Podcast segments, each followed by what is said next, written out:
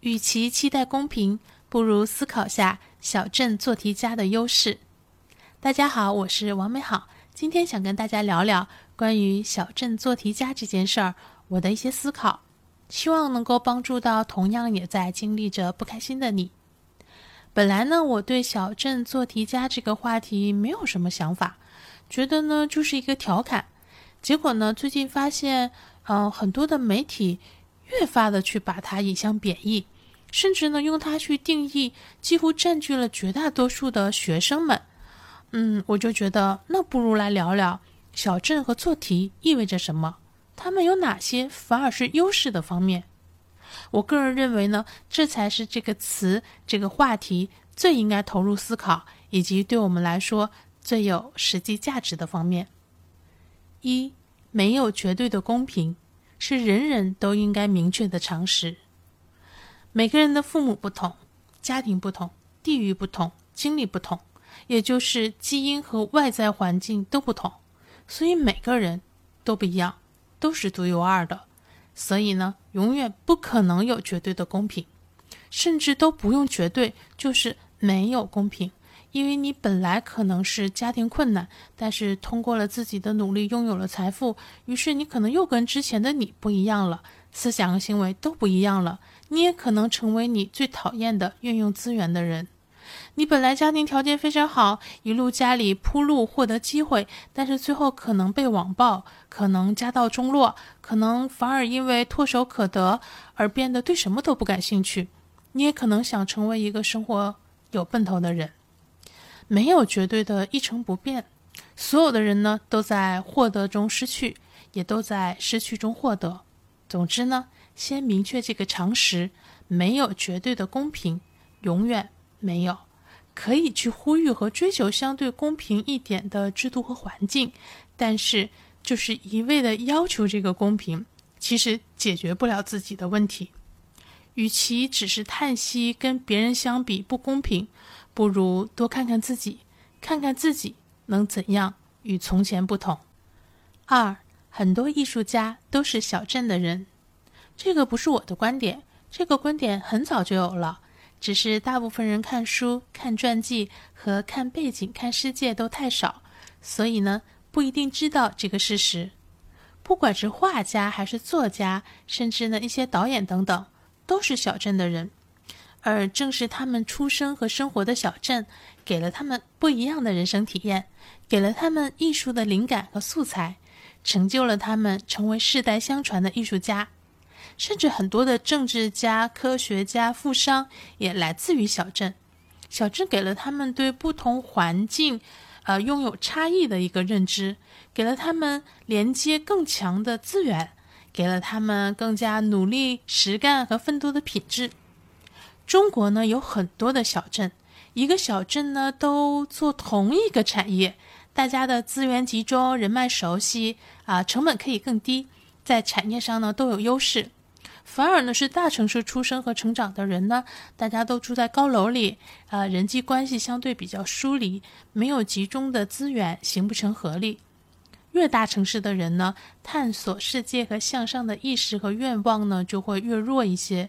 其中一部分人呢，出了国，看到了外面的世界，要么就跟小镇的人一样，觉得啊，我要更加的努力；要么呢，反而会觉得，嗯，我原来生活的环境挺好的呀，那到更好的环境去，反而会更累。嗯，那还不如我不去探索和向上了。所以呢，小镇就是你的素材，你的资源。你走出去的欲望的源泉，利用好这个优势。小镇进阶感强，更有获得感。刚才呢，大概提到了一点这样的一个观点，就是差异的大小和缩小差异的难度不同，让小镇的人和大城的这个人的增长的增量和获得感是不一样的。呃，通俗一点解释呢，就是说，比如啊，我老家呢就是个五线城市。啊，我父母也是工人，后来呢又经历了下岗，全家呢陷入了困境很多年。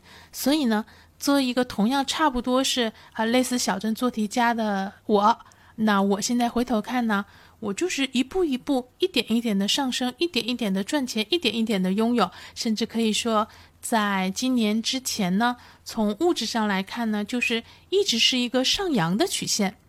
那在物质的方面呢，我的每一个节点的回忆，相比之前的节点都是更好的。而且呢，这些差值是很大的，也就是说，我的今天跟我的从前相比，其实是获得了很多的东西。那我今天无意间看到了我大学毕业前在北京实习时候的日记。居然还会为十六块钱绞尽脑汁，完全无法想象。同时呢，这个话题呢，前几天也在跟我当时啊，一直到现在都是一个一直很好的朋友聊过。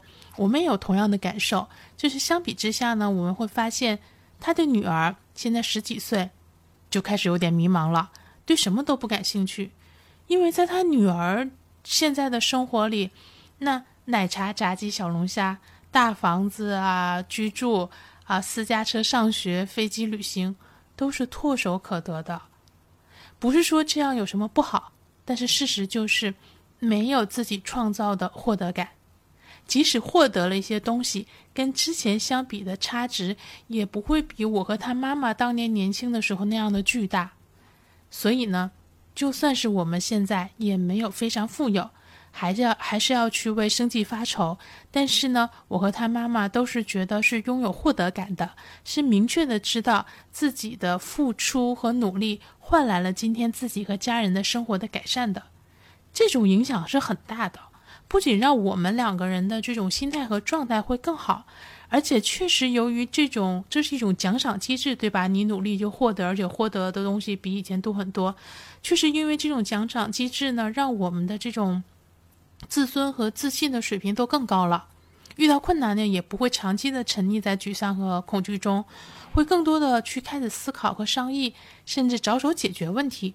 因为我们相信自己，就是原来的这种获得感给了我们自信，是可以解决问题和再次去获得的。那也许有人会觉得，我不想辛苦获得，我生下来就想拥有。嗯，我觉得好像也挺有道理的，但是呢，也请相信。嗯，多了解下生下来就什么都有的人，就会知道他们的烦恼是什么，甚至呢，他们的烦恼可能会更可怕、更难以解决，甚至他们会付出更加沉重的代价。有获得就有失去，有失去也必有获得。四呢，做题也可能是一种降维打击的武器。嗯，其实呢，从教育的意义来说呢，我当然是不赞成做题了。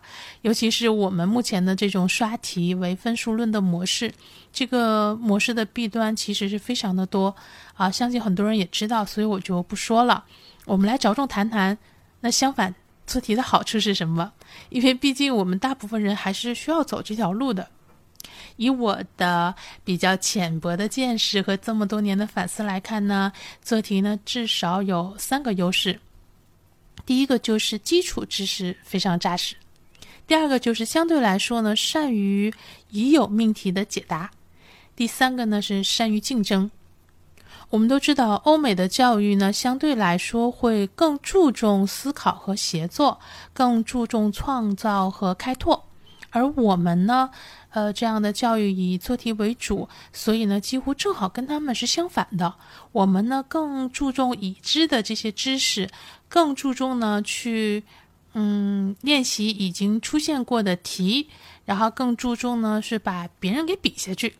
所以呢，呃，只要今后去做的是相对的需要解决已知问题，嗯，有人给出非超纲的命题，或者呢是更注重竞争的环境。那么做题训练出来的人呢，就非常占有优势了。也就是为什么华人学生到了欧美，如果比数学类的知识的话呢，那简直是碾压式的优势。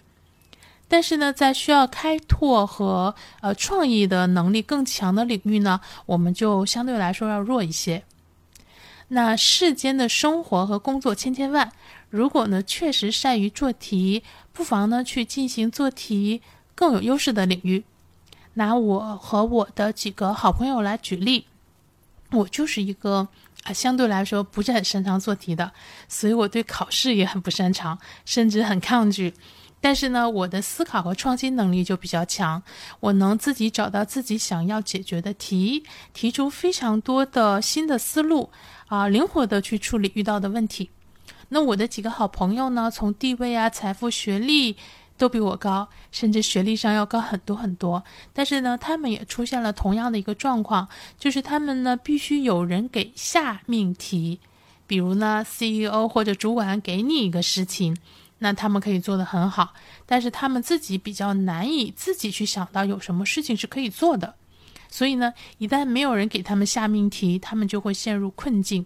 但是不可否认，他们都觉得考试简直是小 case。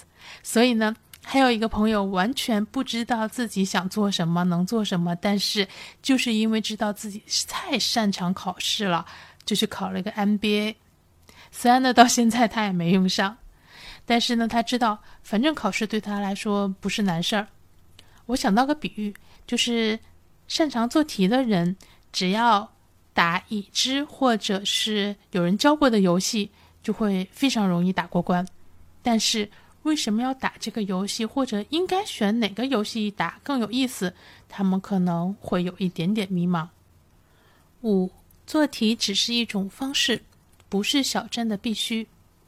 中国古代呢，皇帝喜欢书画，那么文人和画家呢就地位比较高。皇帝尚武，那么武将的地位呢就会比较高。皇帝重治重商，那么科举考试呢就会更看重议论文和用典。所以呢，今天我们之所以做题，就是因为主要的上升通道来源于此。但是，没有成为知府和宰相的人，也不是一辈子都深受苦难的。嗯，比做题更重要的是有见识、有知识、有思考、有技能。这些呢，可以通过做题，也不一定非要通过做题，甚至呢是做题不一定能获得的。不管在大镇小镇，做题呢永远只是方式之一，不是必须的。最重要的是真的有见识、知识、思考、技能。一个人会做的题呢，永远都不可能超过电脑。有很多科学家呢都是偏科，如果按照正常的高考，可能都无法念大学。那有一些艺术家呢，上学时理科也偏科严重，有些老师呢对他们批评打压，甚至放弃。但也有的人呢，有幸遇到了一些老师的指引呢，让他们走上了艺术的道路。能做题不是坏事，但是不管能不能做题，知道自己喜欢什么，知道自己的优势，其实是更加重要的。很多人呢知道马斯克从斯斯坦福退学，但是呢，很多人不知道，马斯克就是在那时，一九九五年左右就开始对很多人说，他觉得电动车是未来。有些人呢，如果没有选择做题，他真的不一定是不会，他只是很明白，他想要走的是另一条路。以上呢就是关于小镇做题家这件事儿我的一些思考和经验。一，没有绝对的公平，是人人都应该明确的常识。二，很多艺术家都是小镇的人哦。三，小镇进阶感强，更有获得感。四，做题也可能是一种降维打击的武器。五，做题只是一种方式，不是小镇的必须。我们很长时间、很大的范围内呢，应该还是没有办法摆脱做题这条路。嗯，那样呢，可能会被当作是异类。就像清朝的时候，如果一个女人不裹小脚，可能嫁不出去。